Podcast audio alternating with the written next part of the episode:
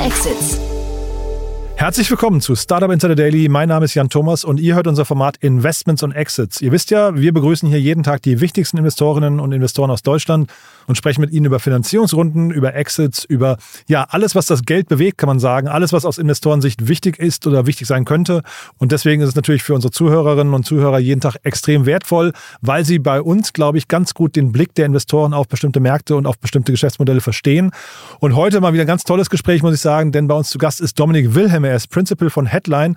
Er war zum letzten Mal vor einem halben Jahr hier zu Gast und umso mehr freue ich mich, denn wir haben tolle Themen besprochen. Zwei Themen, wo ich gedacht habe, oh, da ist der Markt eigentlich ein bisschen abgekühlt, aber Dominik wird mich gleich eines Besseren belehren und zumindest zeigen, wo da die Opportunitäten lauern und warum man weiterhin an beide Märkte glauben könnte, sage ich mal. Deswegen lasst euch überraschen und freut euch auf ein tolles Gespräch. Hier kommt jetzt Dominik Wilhelm von Headline. Startup Insider Daily. Investments und Exits. Cool, ja, nach fast sechs Monaten mal wieder hier. Dominik Wilhelm von Headline. Hallo Dominik. Ja, hallo, freut mich wieder hier zu sein. Toll, dass wir wieder sprechen. Ja, es war wirklich, ich habe gerade geguckt, eine lange Zeit. Wir haben im September das letzte Mal gesprochen. Äh, umso schöner, dass du wieder da bist. Vielleicht für die, die dich noch nicht kennen, ein paar Sätze zu dir, oder? Klar, sehr gerne. Ähm, ja, ich bin Dominik, bin Principal bei Headline im Investment-Team, nunmehr seit über sechs Jahren an der Zahl. Das heißt, klassischer VC-Investor, größtenteils frühphasig unterwegs und auch größtenteils im deutschsprachigen Raum oder in UK. Und davor operative Rolle gehabt, Startup mitgebaut und jetzt äh, auf der Suche nach coolen Companies. Und wenn ich mal fragen darf, UK, äh, wir haben den Vergleich mit Deutschland nicht so häufig, aber UK nach dem Brexit und so, hat sich das für dich aus deiner Sicht stark verändert? Nee, hat's eigentlich nicht. Also davor haben das ja viele heraufbeschworen so ein bisschen und klar, die Finanzindustrie ist auch zum gewissen Teil abgewandert in andere Länder, aber im, im Sinne von Amount of Deals äh, und Amount of Deal Flow und auch wie viel Geld da in die Fonds fließt, ähm, ist das immer noch das Nummer eins Ökosystem, muss man einfach sagen. Und auch eben die Brücke nach US. Äh, das heißt, die ganzen US-Investoren, die rüberkommen, äh, schauen meist zuerst äh, nach London. Und es sitzen ja auch sehr viele Fonds in, in London. Ne? Ähm, und vielleicht dann kurz nochmal so der Blick auf den deutschen Markt gerade, äh, weil wir jetzt länger nicht gesprochen haben. Was würdest du sagen im Vergleich zum letzten Mal, als wir gesprochen haben? Vielleicht ist ja ganz gute. Was hat sich im halben Jahr getan? Ja, du, ist sehr spannend, ne? Und ich sag auch, wenn ich äh, zurückdenke an die letzten sechs Jahre, sechs plus Jahre, äh, die ich in der Industrie verbringen durfte, habe ich jetzt drei Märkte gesehen. Einmal den normalen Markt vor vier, fünf Jahren, dann den absoluten Hype-Markt während, äh, während Corona und jetzt quasi einen dritten Markt. Und wo der Markt hingeht, mag, glaube ich, keiner so richtig sagen, aber es ist schon ein anderes, eine andere Atmosphäre, würde ich sagen. Ja, also gerade von den Bewertungen her, vom Amount of Deal Flow, wenn man es mal so sagen möchte, also wie viele Firmen gerade wirklich Geld raisen und auch mit welchen KPIs man zu welchen Bewertungen Geld raisen kann.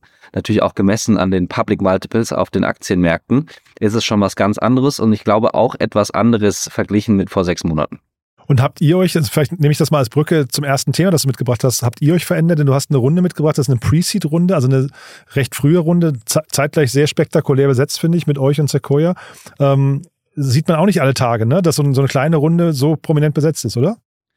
Genau, ja, also man hat ja den Trend gesehen, sozusagen während Covid, dass äh, die ganzen Fonds eigentlich auch ein Stück weit früher gegangen sind, ja, dass so ein bisschen der Growth-Markt bisschen tot war, was auch bis heute gehalten hat und dass eben viele Multistage-Funds, wie wir es ja auch einer sind, in Richtung äh, Seed und teilweise auch Pre-Seed gegangen sind und dann eben die anderen Multistage-Funds, wie jetzt ein Index, eben einen dedizierten Pre-Seed-Seed-Fund geraced haben oder ein Sequoia beispielsweise ein Acceleratorenprogramm aus dem Boden gestammt haben, eben für ganz frühe Opportunitäten. Ich glaube, da wird es jetzt in den nächsten Monaten auch wieder ganz stark in Series A-Richtung gehen. Das heißt, wir schauen auch wirklich stärker wieder ähm, nach größeren Tickets, nach Traction-Based Companies, nach äh, Firmen mit ersten Product Market Fit aber sind weiterhin auch mit offenen Augen unterwegs, was sehr frühe Opportunitäten angeht. Mhm. Und dann lassen wir über das Unternehmen sprechen. Äh, da sind wir jetzt nicht in UK, sondern in Frankreich auch. Aber ich glaube, Frankreich habt ihr ja sowieso ein paar Investments schon gemacht, ne? Genau, also wir sind ja in Europa so aufgestellt, dass wir Büros haben in UK, äh, Frankreich und Deutschland als Hauptbüros und dann auch Nordics mit bedienen aus Deutschland heraus. Und in Frankreich haben wir jetzt gerade auch in den letzten zwei, drei Jahren relativ viele Investments gemacht. Der Markt gibt sehr viel her, gerade im Early-Stage-Bereich und ist ein sehr geschlossener, in sich geschlossener Markt. Das heißt, es ist schwerer, Dinge zu sehen von außen, weswegen man schon wirklich on the ground sein muss. UK und Deutschland sind dann doch ein bisschen offener. Das Thema finde ich ganz spannend. Jetzt gerade auch äh, in den letzten Tagen ging ja Zalando so ein bisschen durch die Presse wegen irgendwie ihrer Retourenpolitik. Ähm, will ich jetzt gar nicht so drauf eingehen, aber ähm, das ist schon das Thema, um das es hier jetzt auch geht, ne? Genau, also am Ende, um vielleicht die, Firma, äh, die Firma zu umreißen, das sind zwei äh, junge Gründer aus Frankreich, HEC Background, der eine technisch, äh, der andere eher im operativen. Die haben zweieinhalb Millionen mit uns geraced und dann eben Sequoia Arc auch gemacht und zwei, drei weitere sehr starke Fonds und auch Angels mit reingenommen, beispielsweise mit starkem Bezug zur Galerie Lafayette Gruppe oder Business Angels aus dem Fintech-Bereich. Und was die bauen jetzt ist quasi ein Plug-and-Play-Service, wie sie es nennen, für Merchants ähm, mithilfe dessen die Merchants Try Before You Buy Funktionalitäten anbieten können oder Try at Home Funktionalitäten. Heißt, Kunden äh, kaufen etwas für beispielsweise 200 Euro und haben dann fünf Tage Zeit, beispielsweise als Zeitraum, äh, diese Produkte anzuprobieren und dann können Sie nach den fünf Tagen oder innerhalb der fünf Tage entscheiden, was möchte ich wirklich behalten, was möchte ich zurückschicken und nur das, was dann eben wirklich behalten und nicht zurückgeschickt wird, wird am Ende auch äh, bezahlt oder muss bezahlt werden. Ja, das heißt, diese ganzen äh, Frictions, die du früher hattest oder teilweise heute auch noch bei vielen Häusern hast, dass zuerst bezahlt wird, dann nimmt der Kunde die Ware mit nach Hause, äh, schickt vielleicht Ware zurück, dann müssen Rückbuchungen stattfinden etc. pp. fällt damit eben ganz flach und sowohl der Kunde als auch das Unternehmen selbst haben Klarheit in den Prozessen. Der ich finde, das ist ganz spannend verortet, verortetes Unternehmen, aber vielleicht generell mal die Frage, man sagt ja immer Product or Feature ne? oder or Company. Und warum ist das jetzt hier für, ich sag mal, Zalando zum Beispiel nicht nur ein Feature, das sie eigentlich selbst bauen könnten? Mhm. Also ich glaube, da muss man teilweise etwas unterscheiden zwischen wirklich großen Playern und etwas kleineren Playern. Also die Lösung ist jetzt, wie sie heute existiert, primär nicht gedacht für ein Amazon beispielsweise, und vielleicht auch für ein Zalando noch etwas zu klein als Partnerfirma. Ein Amazon würde versuchen, möglichst alles selbst zu bauen von Payment über Financing, über Logistik etc. pp, weil nur dadurch, dass sie eben alles vertikal integrieren, sie auch die Margen abschöpfen können als großes Unternehmen. Aber für einen ganz großen Teil der Merchants, äh, die es da draußen gibt, ist das eben keine äh, viable Option, sage ich mal, weil sie es sich nicht leisten können, weil sie nicht die Tech-Capabilities in-house haben und die Ressourcen an Developern und weil sie sich auf ihr ähm, Core-Business fokussieren wollen. Das waren jetzt sehr viele Anglizismen, aber eben darauf, Dinge zu verkaufen, ja, und nicht Prozesse links und rechts davon abzudecken. Dann frage ich mal anders, warum wäre es nicht ein Feature für Klarna? Weil Klarna ein anderes Businessmodell hat. Also Klarna, äh, wenn man jetzt Klarna als Möglichkeit der Finanzierung neben einen Elin stellt beispielsweise, dann ist Klarna für die Merchants unprofitabler. Klarna nimmt sich mehr vom Kuchen. Dadurch, äh, wie der prozessuale Geldfluss äh, eben ist. Das heißt, wenn Klarna jetzt das hier einführen würde als Try Before You Buy, da würde Klarna sich ein, ein Stück weit äh, einen Teil des eigenen Revenues wegnehmen und äh, einen Teil des eigenen Businessmodells, mit dem sie groß geworden sind. Dann letzte Frage noch, wo ich sehe, also ich, ich habe so ein paar immer, wie gesagt, so, so Verortungen gesehen, wo ich nicht ganz sicher war, wie die Abgrenzungen sind. Es gibt ja in den, äh, ich glaube in den USA, Rent a, Run, äh, Rent a Runway heißen die. Ähm, also quasi man mietet sich, äh, gibt, gab glaube ich in Deutschland auch verschiedene Modelle. Ne? Man mietet sich äh, dann äh, Fashion für eine gewisse Zeit. Das könnte ja auch so ein bisschen in diese Richtung noch gehen, ne? Ja, wobei in den USA würde ich äh, eher die Brücke schlagen zu einem Black Card, nennt sich eine Firma, und ein Triner nennt sich beispielsweise eine andere Firma, die wirklich genau auf diesen Use Case erstmal in die Firmen reingehen. Ein Renter Runway ist ja fast schon eher im Bereich äh, sozusagen Circular Fashion dass man sagt, man, man mietet sich das entweder äh, P2P oder dann eben auch von Firmen selbst und weniger jetzt als Finanzierungsart gedacht. Also man muss sich das mit Alien auch so vorstellen, die gehen jetzt quasi mit diesem ersten Produkt als Wedge in diese Firmen rein und was sie am Ende aber bauen oder was sie bauen wollen, ist wirklich die führende Software für Customer Experience. Ja, das heißt, über diese Software, die sehr gut ankommt bei Endkonsumenten, also die äh, Upticks, äh, die, äh, die Conversion Rates im Checkout und so weiter sind viel höher als vorher, vor allem auch bei Neukunden. Und dadurch, dass es so eine gute Experience ist für die Endkunden, kann man es quasi schaffen, durch so ein Wedge, durch so ein Produkt, der direkte und einzige Kanal auch zum Kunden zu werden und dann weitere Produkte später anzubinden, wie beispielsweise die Delivery Experience zu verbessern, Shipment Tracking etc. pp. Conversion geht nach oben, wahrscheinlich die Warenkörbe auch, ne? Genau, Conversion geht nach oben, Warenkörbe gehen nach oben. Und das Spannende ist eben gerade oftmals bei Neukunden, also gerade bei Kunden, die eben noch nicht gekauft haben, und denen man das Feature eben auch nicht erst im Checkout anbieten kann, wie ein Klarna eben immer im Checkout angeboten wird. Ne? Man kann den Kanal viel früher schon aufmachen, sie darauf aufmerksam machen, dass es so etwas gibt. Und das kommt eben meistens sehr gut an, weil eben nicht die Kreditkarte 15.000 Mal belastet wird und man jetzt gucken muss, was wurde zurückgebucht, was wurde wirklich abgebucht und hängt dann in der Warteschleife und telefoniert eigentlich nur mit den Stores die ganze Zeit. Mir fehlt noch die Fantasie, wie groß sowas werden kann. Äh, habt ihr euch wahrscheinlich Gedanken so gemacht, ne? Was äh, ist das hinterher mal, also wahrscheinlich habt ihr ja die gleiche Logik, dass das immer so, so, ähm, weiß nicht, Fondsreturner sein müssten, ne? Aber hat Ellen hier das, das Potenzial dafür? Davon gehen wir prinzipiell immer aus, dass die Firmen, in die wir investieren, äh, sei das jetzt zur Frühphase oder sei das zur Spätphase, wirklich Fondsreturner werden können. Ansonsten macht das VC-Modell auch mit unserem sozusagen äh, mit unserer Fondsgröße wenig Sinn. Ja, da muss natürlich viel zusammenkommen, da ist auch immer Glück dabei, da muss der Markt dann am Ende halten und das Produkt funktionieren etc. pp. Aber davon gehen wir immer aus und gerade eben auch äh, mit der Sicht, dass das ein erstes Produkt ist, um an den Markt heranzutreten und gerade auch mit der Sicht, dass vertikalspezifische äh, BNPL-Geschichten, wie es jetzt ein Elend einer ist, ähm, sehr spannend sind, weil sie eben ganz, äh, sag ich mal, direkt und ganz konkret auf Probleme in einer Nische im ersten Moment eingehen können und so den Login kreieren, wie beispielsweise jetzt im Apparel-Bereich. Und dann eben mit weiteren äh, Produkten später an sowohl die Firma, an den Merchant als auch an die Endkunden herantreten können, um den, sag ich mal, Footprint innerhalb äh, dieser Firma zu vergrößern. Mhm, sehr spannend. Vielleicht dann trotzdem nochmal auf dem Weg zum Fonds-Returner hinterher. Was sind so die Herausforderungen, die größten Challenges, die hier genommen werden müssen? Was würdest du sagen? Also ich glaube erstmal natürlich für eine junge Firma, die jetzt gerade eine Pre-Seed-Runde geraced hat, ganz egal welche Brands da jetzt im Cap-Table sind, ich glaube, da ist es einfach schwierig, wirklich große Häuser oder nicht mal große Häuser, sie gehen ja auf sozusagen Mid-Level oder auch Longtail, ähm, überzeugen zu können, dass sie das eben nutzen. Ne? Weil natürlich stellen sich die Firmen immer die Frage, was passiert jetzt, wenn, wenn ein Alien nicht mehr da ist, theoretisch in einem Jahr. Vor allem, wenn sie eben auch wirklich, sag ich mal, businesswichtige Prozesse äh, abdecken, wie Finanzierung, wie Checkout, äh, äh, wie äh, einen direkten Kanal zum Kunden darzustellen. Ja, also ich glaube, das ist schwierig, wirklich Fuß in die Türe kriegen und mit den richtigen Leuten sprechen und dann aber auch eben mit weiteren Produkten später an den Markt herantreten zu können, die genauso Anklang finden wie das erste jetzt und das vor allem auf internationaler Ebene. Ja, weil gerade Merchant für Apparel ist sehr spannend vielleicht, aber natürlich, wenn man das jetzt nur in Frankreich macht die nächsten fünf Jahre, dann wird das kein großes Business. Das heißt, da muss Minimum sozusagen Rest Europa noch mit dazu oder vielleicht sogar auch andere Märkte. Sehr spannend. Du, da hast du ein zweites Thema mitgebracht. Ähm, taucht ein, ein, Begriff in der Headline auf, den habe ich hier lange nicht mehr gesehen. Ähm, äh, aber ihr, ihr, kennt den Markt ja ganz gut, ne? NFTs. Für mich waren die jetzt, wir haben so ein bisschen, also nicht nur den VC-Winter, sondern auch NFT-Winter eigentlich gerade, ne? Genau, das wollte ich mal so als, als Gegenstück mitbringen ähm, vom Thema her. Jetzt nicht unbedingt, weil ich sage, that's the next hot shit, sondern weil ich einfach zeigen will, da passiert noch was am Markt und ich glaube auch, da, da gibt es echt noch gute Projekte am Markt wie viele sich dann davon halten, das schaut man dann in zwei, drei Jahren, ja. Aber ich glaube, es ist sehr spannend zu sehen, dass eben solche drei Millionen Seed-Runden von relativ guten Investoren auch noch passieren im NFT-Bereich, von dem jeder eigentlich gesagt hat, letzte sechs Monate, da passiert gar nichts mehr und da wird auch erstmal nichts mehr passieren.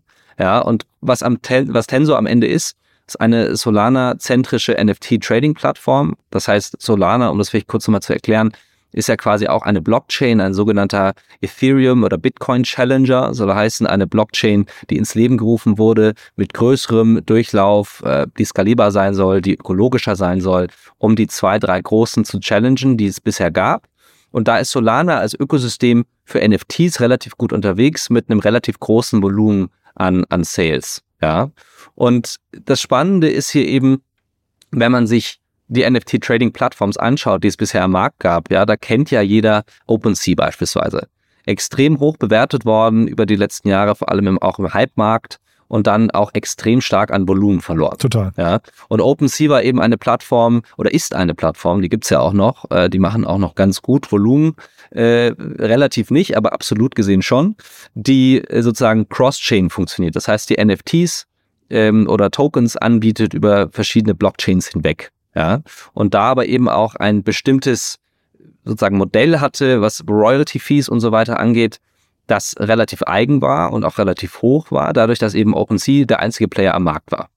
Und da kam dann irgendwann Blur, so nennt sich ein, ein, ein weiterer sozusagen Konkurrent, der wirklich sich nur fokussiert auf Ethereum-based Tokens und NFTs der eben sehr stark an Volumen gewonnen hat, ja, dadurch, dass er kleine Royalty Fees eingeführt hat und eben so ein bisschen, äh, sag ich mal, founder-friendly, user-friendly, creator-friendly war.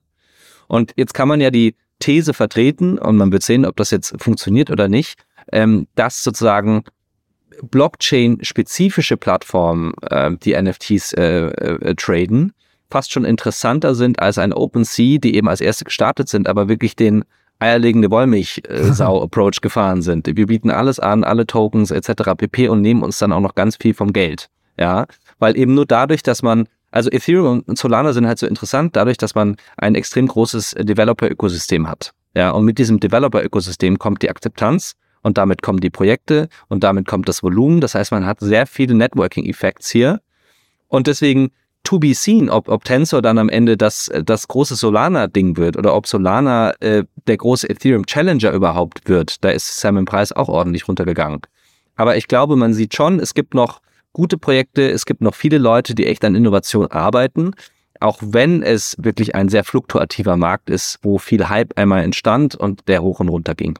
Also wir haben ja hier auch so ein, ähm, jede Woche unseren äh, Krypto-NFT-Podcast ähm, und da ist die Erkenntnis, glaube ich, auch äh, hinterher, wir haben einen unglaublichen Hype gesehen, ne? diesen, gibt ja diesen Gartner-Hype-Cycle, da, da ist man quasi einmal hoch und wieder runter gefahren, ist jetzt irgendwie im tiefen Tal der Tränen gewesen und jetzt äh, hat man so das Gefühl, jetzt entstehen aber Anwendungen, die irgendwie, ähm, also die jetzt durchgehalten haben, die auch nicht mehr in diesem reinen Zockerumfeld sind, bauen jetzt eigentlich an Dingen, die irgendwie auch Substanz haben könnten und nach vorne raus vielleicht dann eben auch sogar Bestand haben könnten, kann ich mir vorstellen. Ne? Genau. Ich würde das so in, in, so in so Wellen auch bezeichnen. Ne? Es gab so die erste Riege an NFTs, bevor überhaupt irgendwer wusste, was NFTs sind sag mal, OGs, wie man sie nennt, ja, die CryptoPunks, die Board Ape Yacht Club äh, Geschichten. Dann gab's äh, mal äh, ein, ein gutes Jahr und etwas länger die Riege an wirklich Copycats, wo einfach Sachen auf den Markt geschmissen wurden, einfach nur um schnell Geld einzunehmen und wirklich auf Preise zu spekulieren. Und da kam so ein bisschen die dritte Riege. Und die dritte Riege kann heißen, entweder die OGs, also die, die Punks und Board Ape Yacht Club Geschichten, die jetzt wirklich reale Kooperationen eingehen mit Brands ja, und dadurch quasi Mehrwert generieren oder eben auch NFTs, die beispielsweise Utility haben, wie ein Sorare, ja, über das wir auch schon mal gesprochen haben äh, und andere Sachen. Das heißt, da wird es auch noch eine vierte und fünfte Welle geben, bin ich mir sicher. Ähm, dadurch, dass eben Technologie für NFTs auch sehr viel Chancen bietet. Aber natürlich wird es auch zwischendurch mal wieder Hype geben und Scams geben und ich glaube, das gehört alles dazu. Ich finde es nur spannend, vielleicht auch jetzt mal dein Blick als Investor nochmal darauf, weil du ja gerade gesagt hast, OpenSea, das Volumen ist natürlich stark eingebrochen. Jetzt kommen aber neue Challenger, die quasi mit einer, mit ein bisschen anderen Ansatz diesen Platzhirsch eigentlich herausfordern. Ne? Und ich hätte bei OpenSea gedacht, der First Mover Advantage war so stark, die, die, den kann eigentlich keiner mehr gefährlich werden. Wie, wie guckt man auf solche, auf solche Bewegungen als Investor drauf? Also ich glaube, wenn man bei OpenSea einer der sehr frühen Investoren war und da zur richtigen Zeit per Secondary seine Shares verkauft hat, war das das beste Investment des Lebens, ja.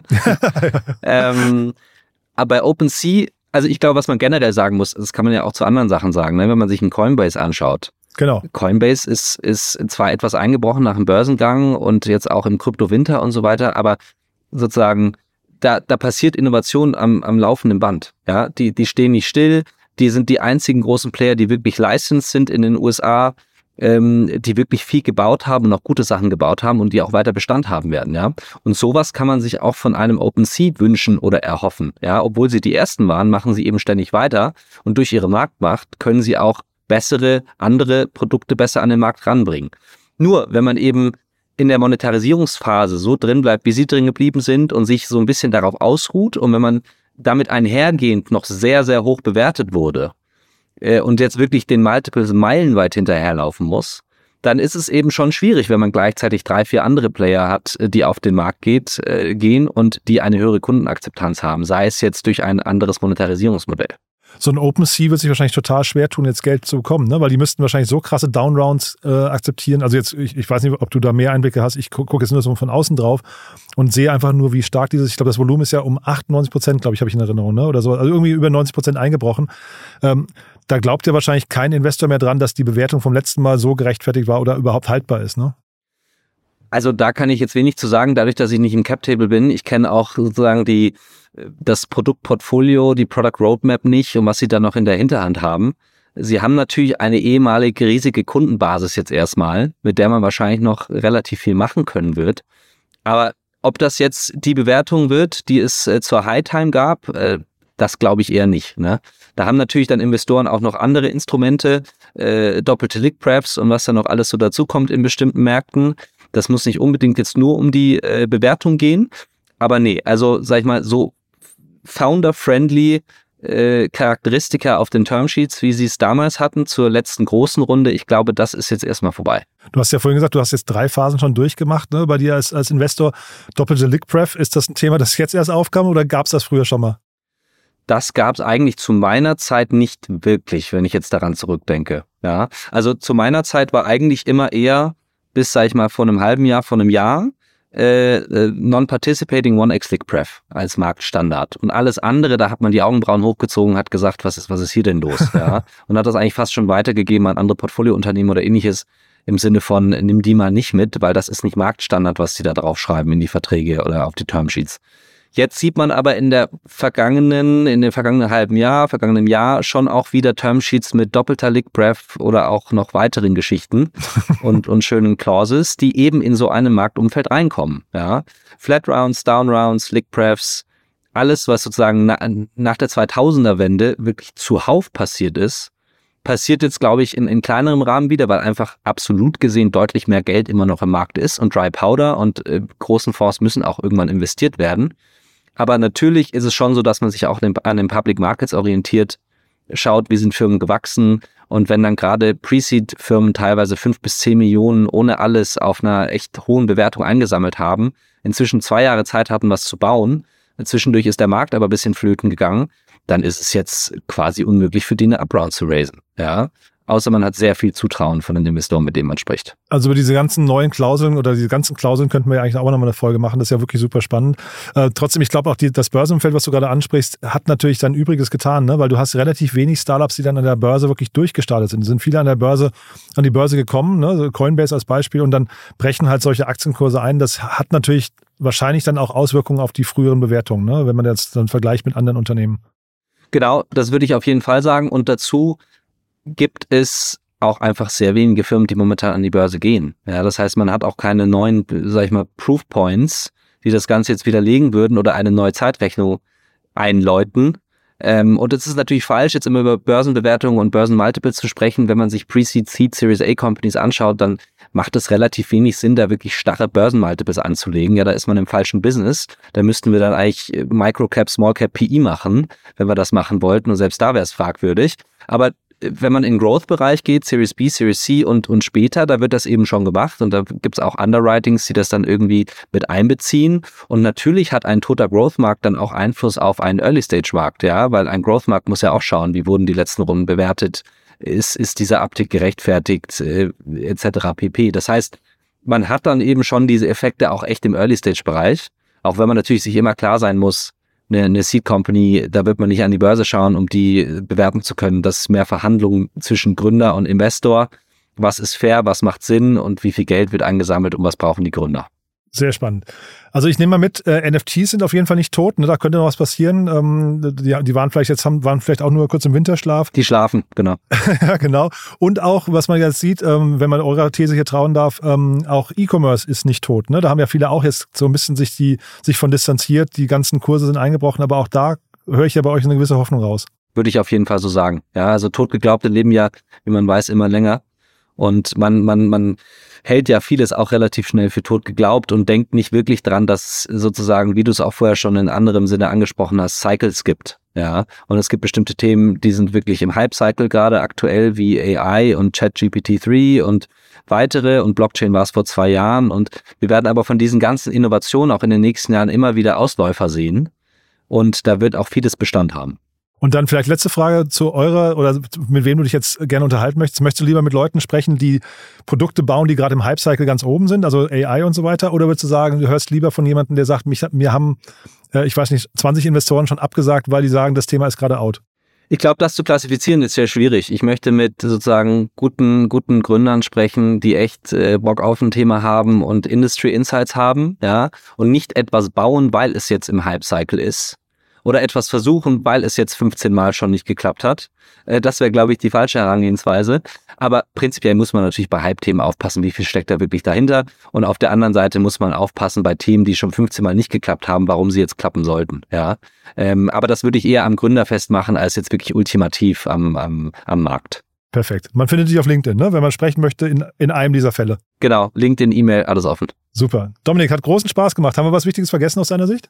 Ich glaube nicht. Hat mir auch Spaß gemacht. Vielen Dank. Freue mich aufs nächste Mal. Ich hoffe nicht erst im halben Jahr. ich auch. Und wenn es im halben Jahr ist, wissen wir, wie der Markt dann aussieht. Genau, cool. Bis dahin, ne? Ciao. Bis dahin, ciao. Startup Insider Daily, Investments und Exits. Der tägliche Dialog mit Experten aus der VC-Szene. Ja, das war Dominik Wilhelm von Headline. tolles Gespräch, muss ich sagen. Hat mir großen Spaß gemacht. Ich hoffe euch auch. Wie immer die Bitte, empfehlt es gerne weiter. Vielleicht kennt ihr ja jemanden, der oder die sich für diese Themen interessiert, die im E-Commerce-Bereich unterwegs sind oder die sich für NFTs interessieren könnten oder aber die generell einfach mal Dominik kennenlernen sollten oder vielleicht mit Headline in Kontakt treten möchten. Dann ist natürlich diese Folge ganz konkret eine, die man vielleicht weiterempfehlen kann an Menschen aus eurem Umfeld. Dafür vielen Dank an euch und ansonsten euch erstmal einen wunderschönen Tag und nachher wieder reinschalten. Es lohnt sich. Wir haben noch tolle Interviews heute, aber das wisst ihr ja schon. Deswegen einfach mal reinhören und falls wir uns nachher nicht hören sollten, dann hoffentlich spätestens morgen. Bis dahin, alles Gute. Ciao, ciao.